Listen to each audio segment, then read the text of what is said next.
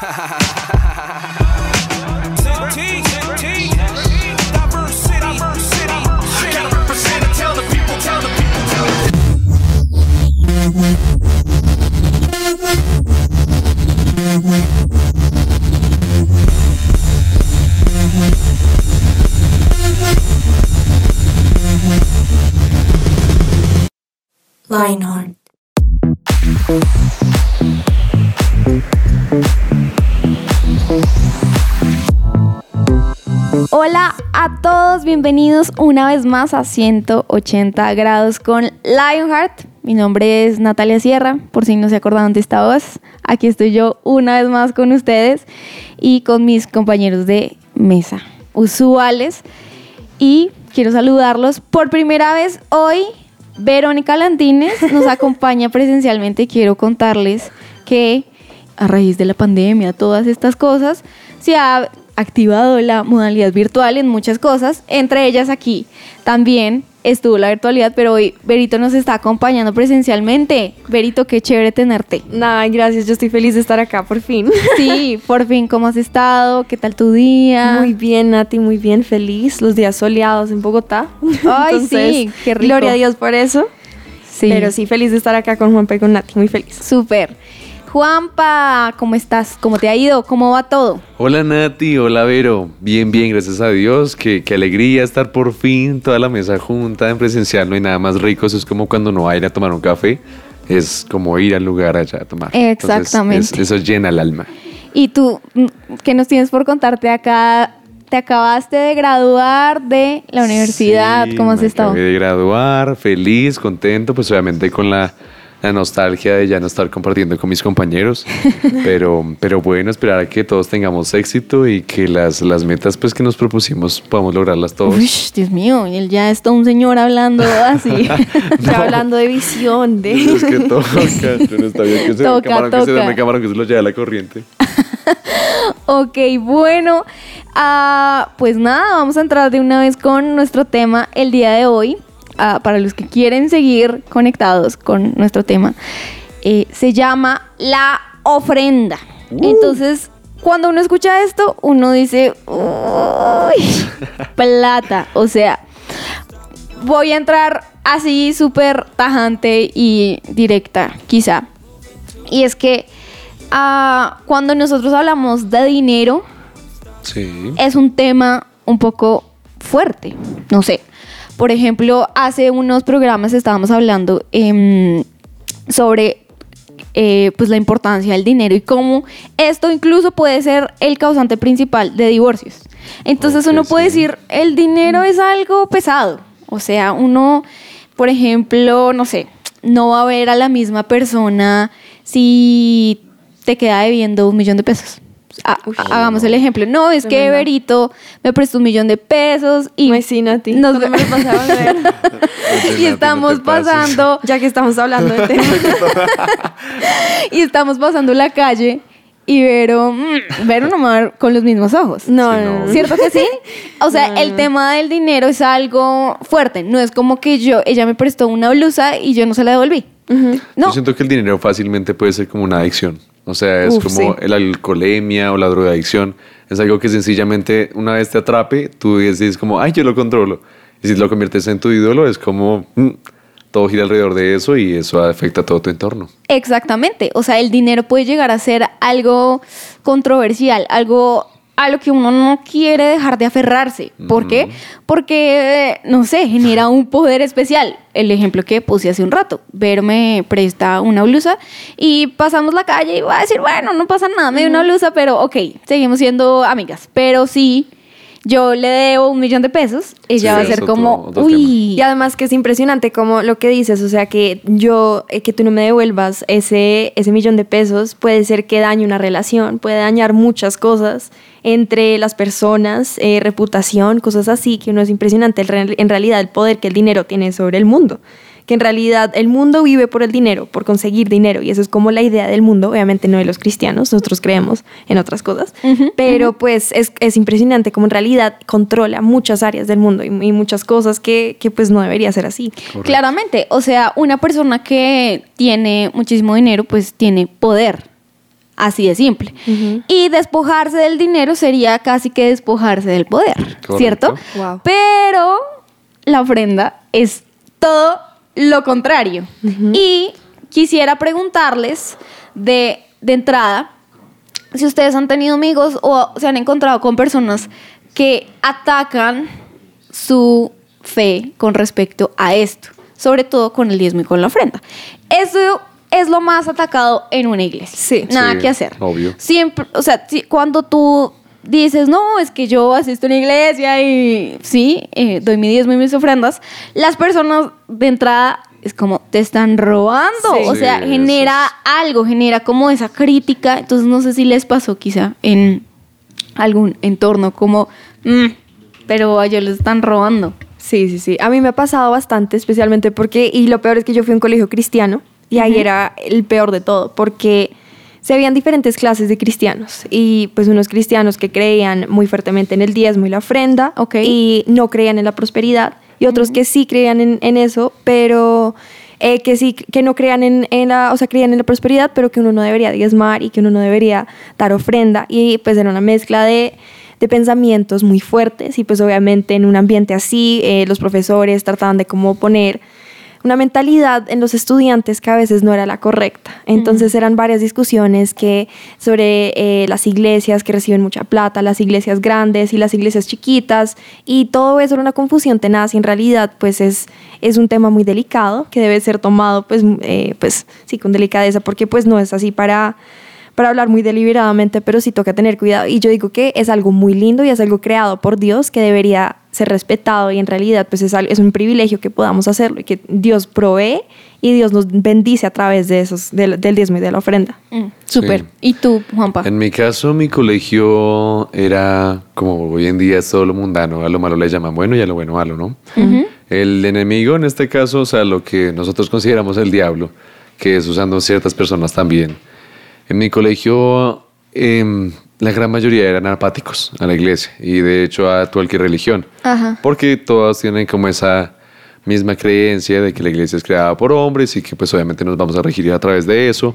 Y mm, eso digamos que surgía o hacía que las personas cuando uno fuese a hablar de la iglesia fueran totalmente como, ay, ya basta, deja hablar de esto porque esto es como totalmente irreverente, es ilógico. Entonces, obviamente, cuando uno hablaba del diezmo, era como aparte le das tus ingresos, o sea, algo que te cuesta a ti, a, a gente para que se enriquezca más. Es literalmente la filosofía que tiene el mundo. Entonces, obviamente, era lo que más se impartía en mi colegio. Ok, listo. Pero obviamente nosotros eh, hemos estado como acostumbrados a decir, bueno, para nosotros es como un principio, quizá, que ya tenemos clarísimo, Sí. eh, más como el diezmo, pero no deja de ser difícil. Claro, ¿Por qué? no. Por esto que les acabo de mencionar. O sea, am, pongámoslo así. Vuelvo al ejemplo. Entonces, Vero me dio, me prestó ese Que Nati se está sintiendo culpable porque no me ha vuelto la plata. no es cierto. mentiras, mentiras, no, no, no. Entonces, tipo, ella me prestó ese millón de pesos y obviamente ella al verme dice, bueno, yo puedo ir a ella y decirle, bueno, ¿qué hubo con mi platica? ¿Cierto? Claro. Y aún así ya siente preocupación de que yo se la vaya a devolver.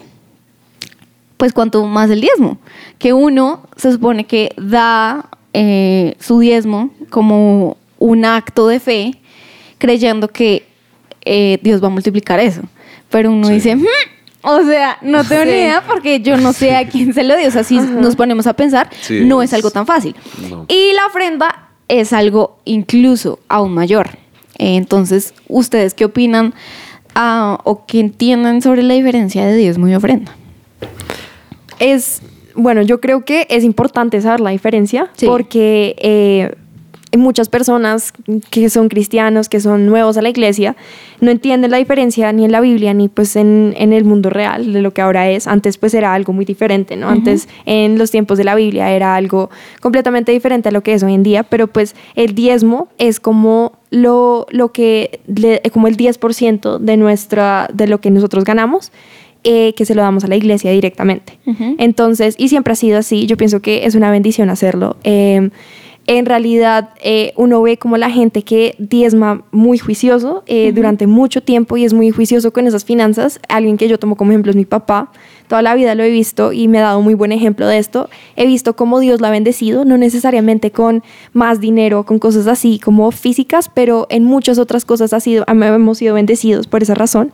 Entonces yo definiría eso como el diezmo, pero la ofrenda sí, yo creo que pues eh, es como ayudarse, ayudar a, gente de la comunidad o simplemente como poder tener ese apoyo y, poder dar algo de uno hacia otra persona y, poder ayudarlos con alguna necesidad que tienen a esa persona. Ok, perfecto. Es decir, podríamos decir que la ofrenda ya va más como de la voluntad. Sí, eh, no es un porcentaje específico, no es el 20%, el 30%, es lo que yo quiera dar. Entonces, la verdad es que dar una ofrenda implica sacrificio, implica que yo renuncie quizá a una comodidad, comodidad para que otro esté mejor. Entonces, la verdad es que no siempre es fácil, porque partiendo de lo que hablamos al principio, despojarse del dinero es duro, o sea... Es difícil. Porque tú tienes, por ejemplo, una meta. Entonces, wow, voy a ahorrar para, por ejemplo, Juanpa que tiene una moto, me imagino, tú tuviste que ahorrar em, y, proyectarte para eso. Entonces, cuando uno se proyecta para, em, pues, una meta, uno dice, pero pues ofrenda, ¿cuál ofrenda? No, aquí no cabe la ofrenda porque me estoy dando una ofrenda a mí mismo. Esto es algo para mí, ¿cierto? Entonces, siento que en el diario vivir, cuando nosotros estamos proyectándonos para cumplir un sueño, la ofrenda no hace parte de esa proyección.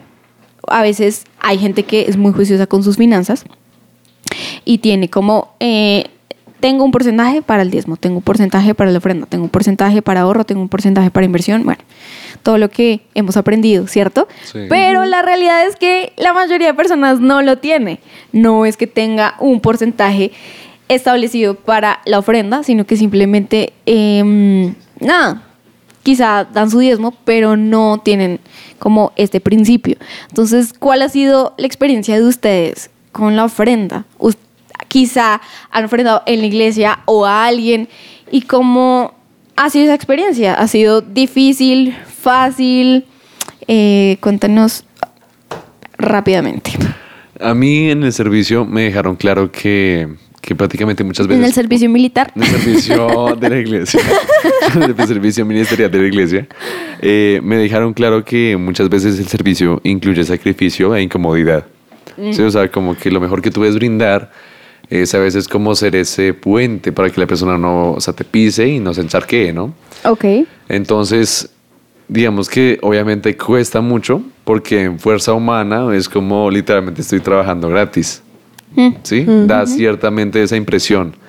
Sin embargo, pues Dios lo multiplica y es, es impresionante normalmente cuando, cuando uno salía, lo exhausto que salía. O sea, ni siquiera era por lo trajineado que hubiera estado el día, o sea, lo esforzado que fue el, el servicio, sino cuando tú sales, llegas tan exhausto que tú dices, el mundo espiritual es real. Y yo lo que estoy ofreciéndole a Dios, el enemigo no lo quiere permitir. Entonces esa carga espiritual con la que tú salías un día de servicio era tan impresionante que es por lo que yo en este caso creo. La ofrenda me dio a mí el poder de tener fe.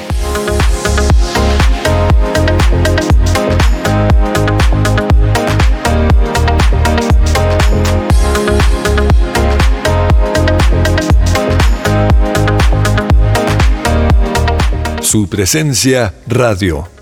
Bueno, y aquí volvemos con más.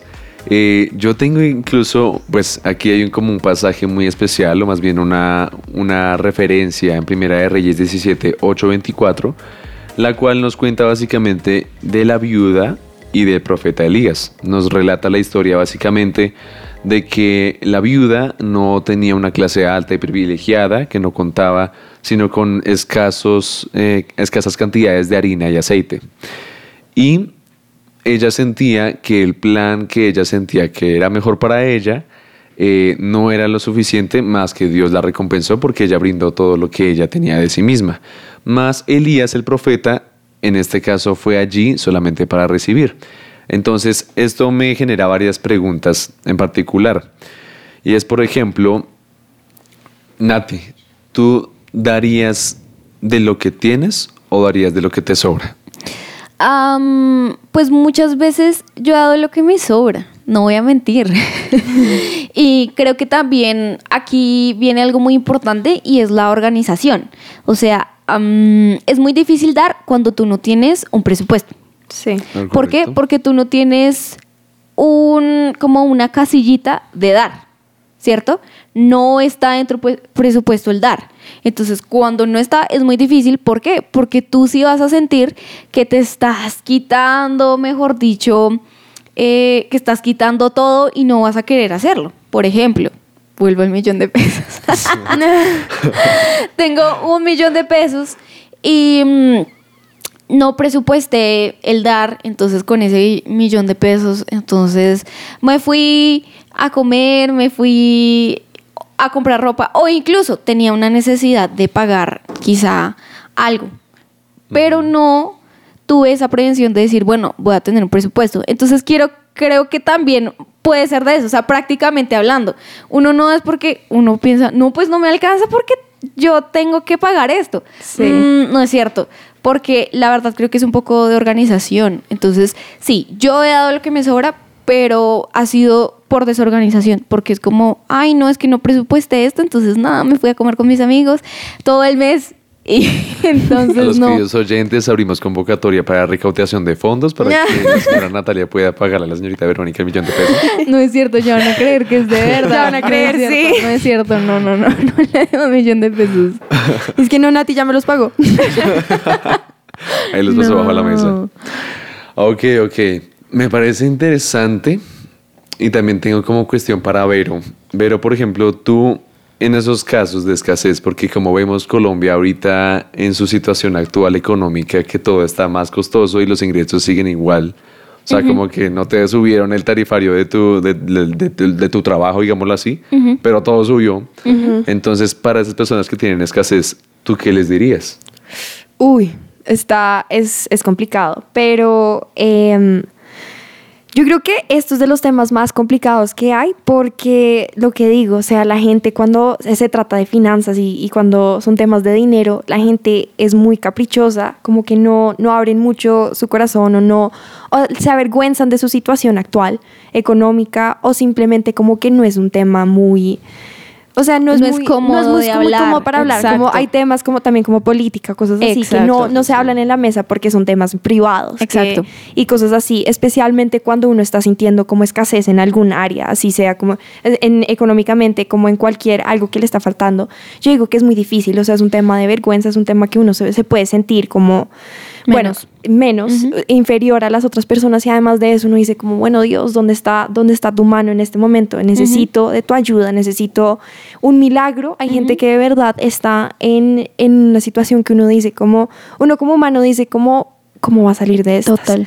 Pero yo creo que de verdad la clave en esto es de verdad confiar en Dios, que Dios es un milagro. O sea, yo creo que como eh, Juan estaba hablando, como estabas hablando de, de la historia de Elías y la viuda, que, eh, que la viuda tuvo que dar de lo que no tenía. Ella no tenía nada y lo poquito que tenía de comida lo, se lo tuvo que entregar a Elías, que estaba hambriento, y Dios se lo recompensó de una forma mucho más grande que de lo que ella se imaginaba. Y pudo, y pudo disfrutar de esa bendición que Dios le dio. Yo creo que en realidad hoy en día, bueno, de pronto no va a ser así tan exacto con comida, pero yo creo que Dios sí manda ángeles y yo creo que Dios está cuidando de uno en la comunidad, en la iglesia. Yo creo que Él está cuidando de sus ovejas, de sus hijos y no los va a dejar solos. Y si hay una situación económica, yo creo que es clave que eh, lo que decía Nati, de tener organización, de tener un plan, un presupuesto. E igual si uno está en la mala, si uno en realidad se siente que no hay esperanza de salir de estas, hay muchas formas de salir, hay muchas formas de organizarse y tener un plan, de, de pronto cortar en muchas cosas, pero confiar que Dios está ahí, que Dios va a hacer un milagro y que si uno sigue también juicioso, diezmando y dando ofrenda a veces cuando uno ni siquiera tiene para uno, yo creo que Dios trae mucha bendición y Dios está viendo esas cosas que, que uno está haciendo. Me encanta, me encanta lo que dices e incluso lo voy a aterrizar y voy a ser frentero con la audiencia. Saqué de el escritor, eh, conferencista estadounidense Robert Kiyosaki una frase que tiene uno de sus libros y dice, los ganadores no tienen miedo de perder, los perdedores sí. Wow. El fracaso forma parte del proceso del éxito. La gente que evita el fracaso también evita el éxito. Wow. ¿Qué quiero decir y dar a entender con esto? Quiero entender que cuando ustedes ofrendan de lo que no tienen, cuando ustedes tienen fe en lo que no se ve, cuando ustedes perseveran en lo que no ha resultado pronto, esos, digamos así, esas falencias o esa como escasez de como que estoy viendo los resultados a corta, a corta tiempo, van a verse reflejados en el futuro porque es un camino al éxito. Y como lo veíamos en el capítulo pasado, no es solamente en el mundo religioso, sino en todo. Obviamente, como vemos, muchos de, de los economistas y, y adinerados, difamados de, de las redes sociales como Elon Musk, como, bueno, los, los multimillonarios, mejor dicho, ellos tienen presente esta regla del dar y el, de- el recibir. Y a pesar de que, como lo veíamos, no muchas veces se les dice a ellos que son eh, diezmadores o que le están dando una caridad. Simplemente se les llama filántropos. Que Ajá, filántropos sí. para la audiencia es ponerse como en los zapatos del otro y darle beneficio a ese hogar o a ese, ese entorno. Y también lo asocio eh, con un pasaje que hay en Mateo 25, 14, que viene siendo la parábola de los tres siervos, en donde básicamente un, un dueño, digamos así, de, de varios bienes, eh, tenía que hacer un viaje y le deja encargado a tres siervos, le deja eh, encargado eh, unas bolsas de plata. Al primero le dejó cinco, al segundo le dejó dos y al tercero le dejó una.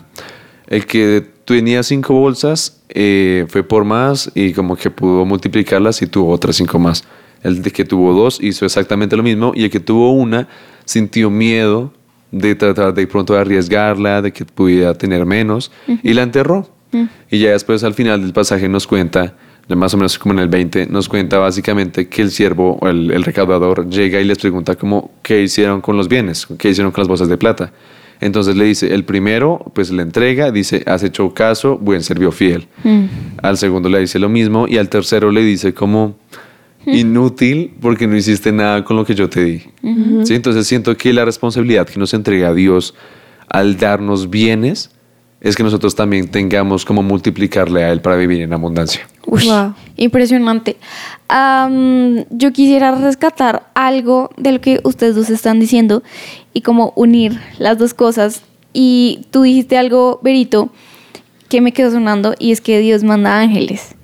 Y los ángeles que están en la tierra somos nosotros. Sí. Entonces es impresionante porque mm, mm, yo sé que esto es cero cristiano, pero se ha dicho que dice hoy por mí, mañana por ti.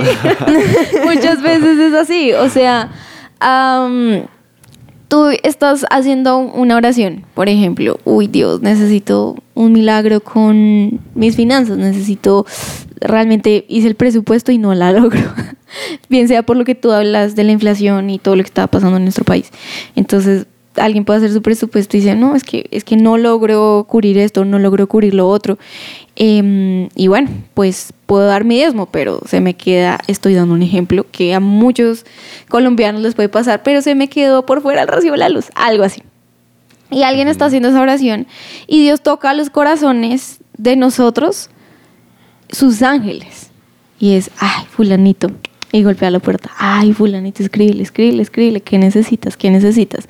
Tú tienes, tú tienes para darle. Y le das a esa persona. Asimismo, esta persona que dio puede pasar necesidad eh, después. Porque lo que eh, dice la Biblia es que todo en la vida es incierto.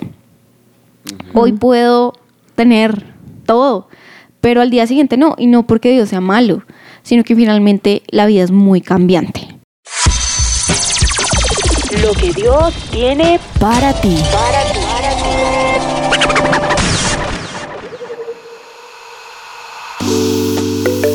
Bueno, y continuando este tema de la ofrenda y el diezmo de lo que estábamos hablando, todo lo del dinero, eh, hay unos versículos espectaculares, entonces, eh, que queremos hablar hoy. El primero es de 2 de Corintios 9, 7, que dice, cada uno como propuso en su corazón, haga no con tristeza o por necesidad, porque Dios ama al dador alegre.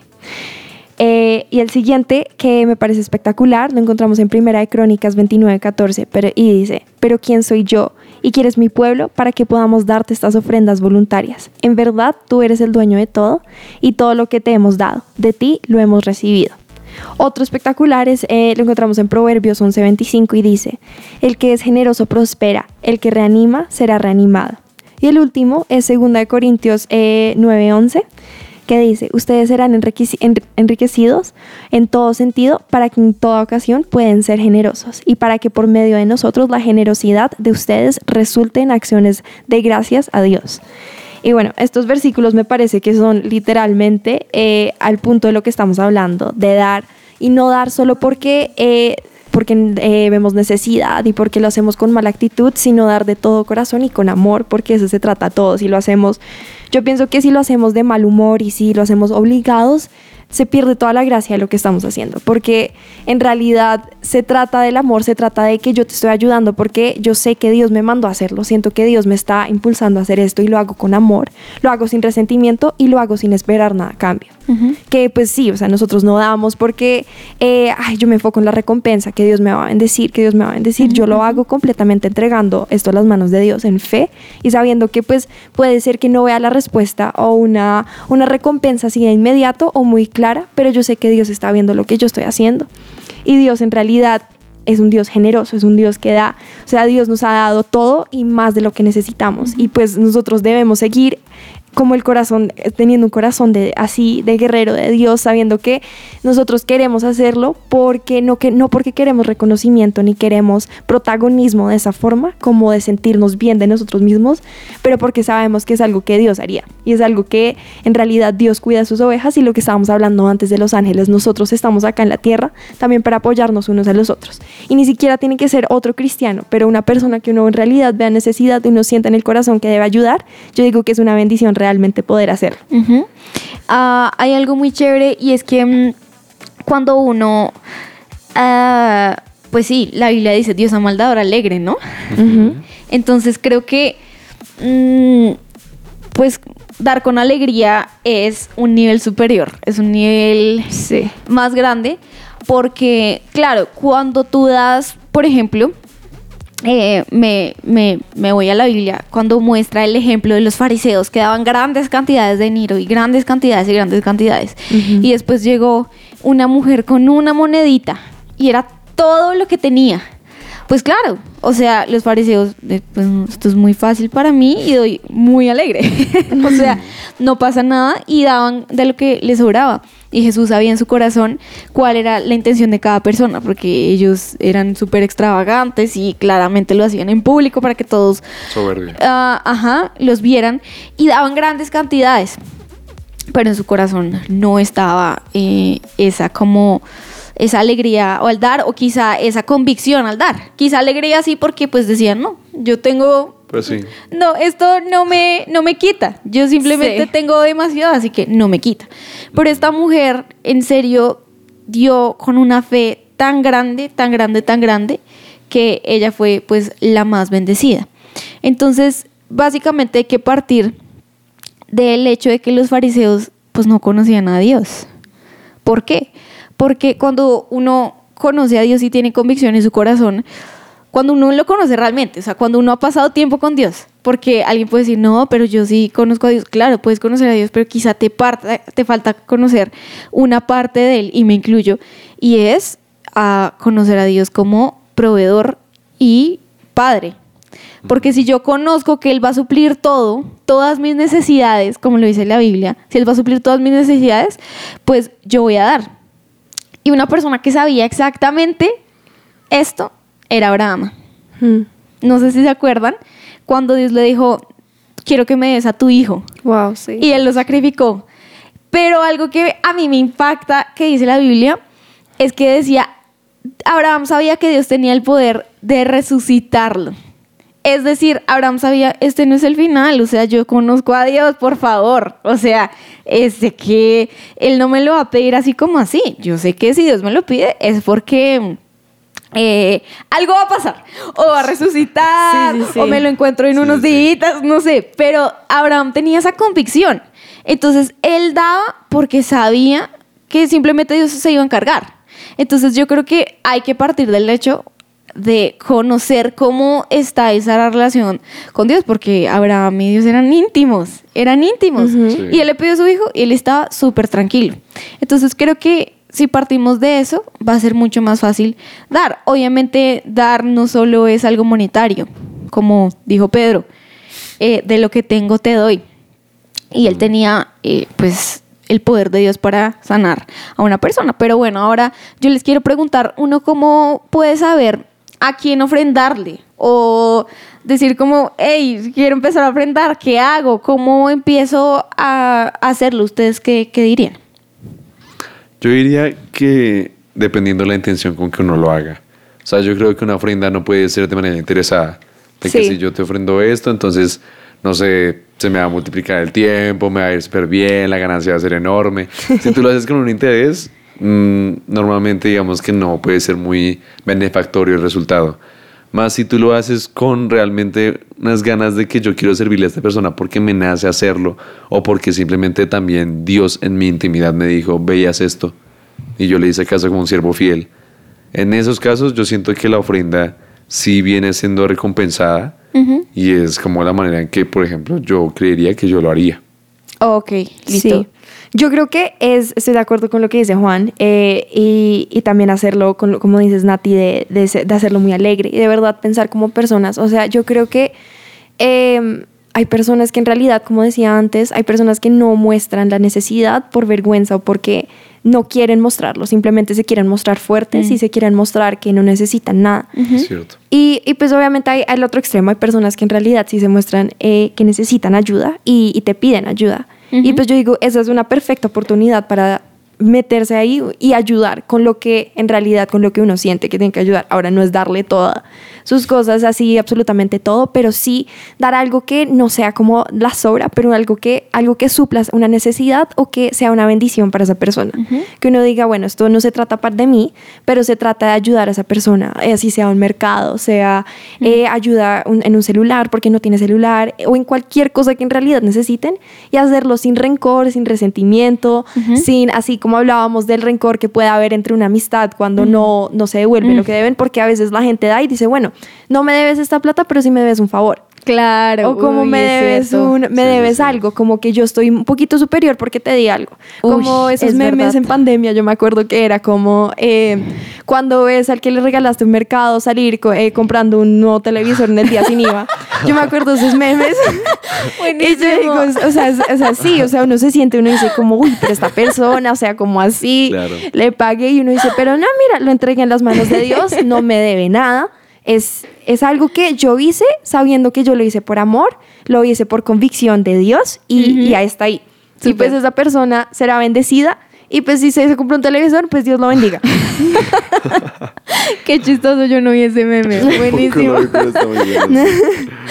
Bueno, pero ¿y ustedes cómo se han sentido cuando alguien les ha dado? ¿Alguien les ha dado algo alguna vez que ustedes dijeron, uy, yo necesitaba esto? Yo necesitaba que alguien llegara y me dijera esto, que alguien llegara y me abrazara, que alguien llegara y me dijera, ay, te traje, no sé, por ejemplo, yo amo los, los pingüinos, esos, el Sí, sí, sí. ponquecito. Es el ponquecito. Es el mejor regalo que me pueden dar.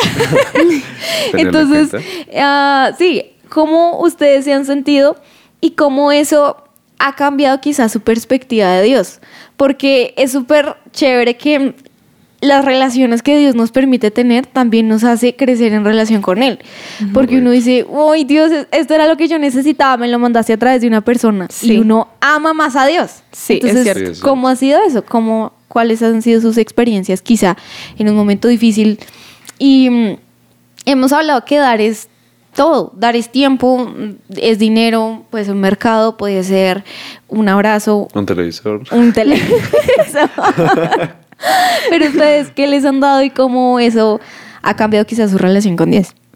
Pues bueno, yo tuve una experiencia hace poquito muy loca. Dios me dio novia. Así. claro que sí, que salió de la nada del cielo. No, pero muy en serio, yo sí he visto cómo Dios literal ha mandado ángeles en muchas situaciones. Hace poquito tuve un día muy loco que estaba en otro país, pero estaba sola y, y me, quedé, eh, me quedé sin nada de plata y tenía que, no tenía para transportarme de vuelta al hotel, tenía que coger un tren, era en otro idioma, no tenía ni idea cómo hablar. Ujú, ujú. y, y estaba tratando de pedir, literalmente me tocó pedir plata porque no tenía cómo, cómo pagar eh, para, para un tren, literal, o sea, era lo más barato y no tenía cómo. Y de la nada un señor salió y yo le dije, eh, yo tenía como 5 y valía 15, Ujú, más o ujú. menos. Y, y él me enseñó cómo hacerlo, cómo sacarle. Y le dije, mira, la verdad solo tengo 5. Te los doy. Él me dijo, no, no, no, tranquila, quédatelos. O sea, no pasa nada. Y fue un señor ahí y yo dije, Dios, esto es un ángel. Gracias, Dios. O sea, me perdí, me pasó de todo y gente muy querida. Me, me oh, había una persona que hasta me dio para comer porque no tenía nada. y pues no era el fin del mundo, no es que estuvieran las ruinas, pero sí estaba muy asustada, estaba sola. claro. Y yo digo, como eso sí puede ser en la vida. A veces nos sentimos como que así, que de verdad necesitamos ayuda y de la nada sale alguien a ayudarte y uno se siente, Dios, eres tú. Eres tú ayudándome y yo creo que tenemos que tener esa fe, que esos días van a venir, que Dios va a venir hacia y hacer un milagro y sacarnos de las ruinas, sacarnos así sea un poquito, así sea algo chiquitico, que nos dé esperanza de que va- todo va a mejorar y que en realidad Dios tiene una promesa con nosotros que nos va a ayudar a prosperar y que vamos a poder ser, disfrutar de eso, de su riqueza y pues yo creo que Él va a cumplir esa promesa de esa forma. Se me, vino, se me vino inmediatamente a la cabeza yo la forma en que más agradecí recibir fue un día que, que yo salía de grupo, eh, no había culto por una reunión de jóvenes que había y me robaron a espaldas de, bueno, cercano a la iglesia. El punto es que mm, pues fue, fue un día difícil para mí, eh, estaba solo y después de pasar todo este desafío, todo este robo, gracias a Dios no me hicieron daño. Eh, yo me acuerdo que estaba devastado, estaba destrozado mentalmente, empecé a pegarle un poste, tenía una rabia enorme. Y dos chicas que, que me conocían de grupo, yo la verdad, con todo el respeto, no las distinguía, no las había visto, pero ellas me conocieron y me trajeron una chocolatina. Wow. Y me dijeron como, mira, no sabemos que la chocolatina da, do- da la, da la dopamina y la dopamina como que te va a calmar. Pero entonces, en un momento de tanta soledad que yo me sentí en ese día, cuando vi a esas dos chicas, fueron todo para mí. O sea, yo dije, Dios, si las mandaste tú, que es lo más seguro, fue lo que más me llenó ese día. Me encantó No, ese y día aparte lo tú que eres significó. una persona muy tranquila, entonces supongo que Sí, eh, fue- fue, algo, día fue algo bien Sí, duro. sí, sí. Entonces, claro, ese día me marcó mucho y las recuerdo a ellas. Si me están escuchando, creo que ustedes se acuerdan de mí. Fue a la de Gurús. Entonces, pues eh, las amo. De verdad, me encantó lo que hicieron ese día y no saben cuánto significó para mí. Wow, impresionante. Wow. La verdad es que eso causa en nosotros, pero también me imagino que ellas se, deben, se haber sentido igual, porque creo que ahorita hablábamos de, bueno, a veces uno no ve que la bendición sea inmediata al dar, pero la verdad es que sí, la bendición es inmediata, porque de una vez tú sientes algo diferente, tú te sientes mucho mejor, tú te sientes feliz, porque la Biblia es muy clara, es mejor dar que Recibir. recibir. Y bueno, ese fue nuestro programa del día de hoy, nuestro episodio. Y pues la verdad se trata de dar con calidad, ni siquiera cantidad, sino con calidad. Entonces, Wow. Nada, eso fue todo por el día de hoy. Nos despedimos. Esperamos verlos en una próxima ocasión. O bueno, verlos no, porque ustedes no nos ven. que nos escuchen en una próxima ocasión. Que estén muy bien. Chao. Uh, chao,